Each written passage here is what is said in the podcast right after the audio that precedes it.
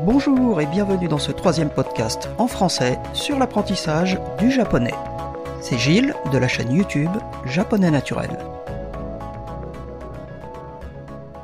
Dans le dernier podcast, on avait comparé les avantages et les inconvénients de l'immersion au Japon par rapport à l'immersion à la maison. Faire de l'immersion, ça revient à forcer son cerveau à prendre en considération la langue japonaise. Mais pourquoi faut-il forcer son cerveau à prendre en considération la langue japonaise? Quel est le lien entre l'immersion, l'écoute et la prononciation? Pourquoi ça sert à rien de faire du shadowing trop tôt? Quel est l'intérêt de regarder le visage des personnes natives quand elles parlent? Voilà les questions auxquelles je vais tenter de répondre dans ce nouveau podcast. Commençons tout de suite par répondre à la première question. Pourquoi faut-il forcer son cerveau à prendre en considération la langue japonaise? Tout simplement parce que comme ça, brut de décoffrage, si on ne parle que le français, notre cerveau va filtrer plus ou moins les sonorités différentes de la langue française. On considère généralement que la prononciation du japonais est facile pour les francophones, mais dans les faits, on ne sera généralement pas capable dès le début d'entendre 100% des sonorités du japonais.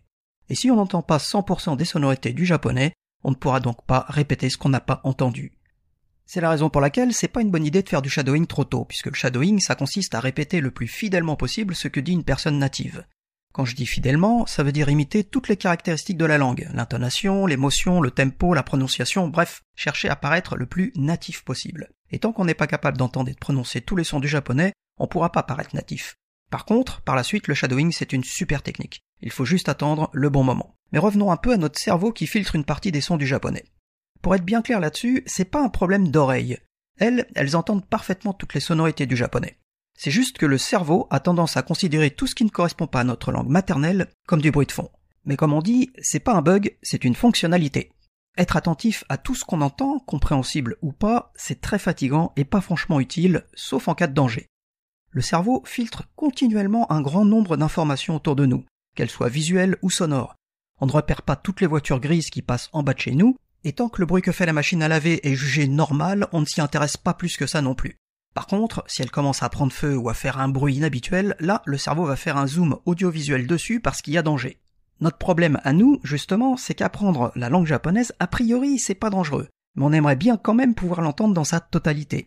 Eh bien, bonne nouvelle, c'est possible. Mais pas tout de suite. Il va falloir un certain temps pour que ces sons qui étaient automatiquement filtrés redeviennent normalement audibles. Pourquoi je dis redeviennent normalement audibles Parce que quand on est bébé, on est capable d'entendre toutes les sonorités de toutes les langues. Eh oui, on n'est pas prédestiné à la naissance à comprendre une langue en particulier, mais à comprendre toutes les langues. Mais après un certain temps, le cerveau du bébé va se verrouiller sur les sonorités qui lui parviennent régulièrement, c'est-à-dire généralement les sonorités de sa langue maternelle. Et tous les sons qui n'appartiendront pas à sa langue maternelle seront généralement considérés comme du bruit de fond et plus ou moins atténués. Et c'est là qu'entre en jeu l'immersion. En se forçant volontairement et de manière répétée à entendre et voir du contenu japonais, on va amener notre cerveau à revoir le paramétrage de son filtre. Mais pour que ce soit vraiment efficace, il faut que ça se fasse pendant une durée suffisante et qu'on prête attention à ce qu'on écoute, mais aussi, j'y reviendrai, au visage des gens qui parlent. À ce stade, le but n'est pas de chercher à comprendre, mais de chercher à tout entendre. Naturellement, inconsciemment, on va essayer de répéter ce qu'on entend. Et c'est très important parce qu'il faut que l'oreille et la bouche forment ce qu'on appelle une closed loop, autrement dit un système d'ajustement automatique par rétroaction.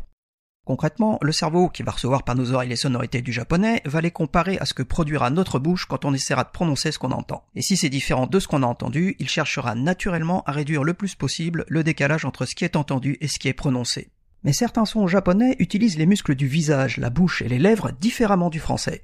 Et donc, j'avais dit que j'y reviendrai, le meilleur moyen de faciliter la tâche de notre cerveau, c'est justement de regarder le visage des gens qui parlent. Pourquoi? Qu'est-ce qui se passe quand on regarde quelqu'un qui a un fou rire? On sourit, voire on rit. Pourtant, on n'a entendu aucune vanne. Et quand quelqu'un pleure ou grimace de douleur en face de nous, qu'est-ce qui se passe? Là aussi, involontairement, l'expression de notre visage change. C'est pas magique. C'est dû à un type de neurone particulier dans notre cerveau qu'on appelle neurone miroir. Et ces neurones miroirs, ils s'activent automatiquement quand on tente de lire les émotions sur un visage. Et ça se traduit par quoi? Ben Ça se traduit par la tentative d'imiter l'expression du visage qu'on a sous les yeux. Quand notre cerveau cherchera à réduire le décalage entre les sons entendus et les sons prononcés, il pourra tenter d'imiter l'expression du visage qu'on est en train de regarder. Ce sera un peu empirique au début, mais grâce à l'immersion répétée, le cerveau va devenir de plus en plus doué pour combiner l'oreille, les muscles du visage et les cordes vocales. Une fois qu'on sera en mesure d'entendre et de prononcer plus fidèlement le japonais, il faudra apprendre à reconnaître la bonne durée de chaque son. Là, c'est pas le même boulot pour le cerveau parce qu'il ne s'agit pas d'un problème de filtre mais d'une spécificité du japonais. En français, allonger certaines syllabes ou les raccourcir ne change pas le sens d'un mot, mais en japonais, si.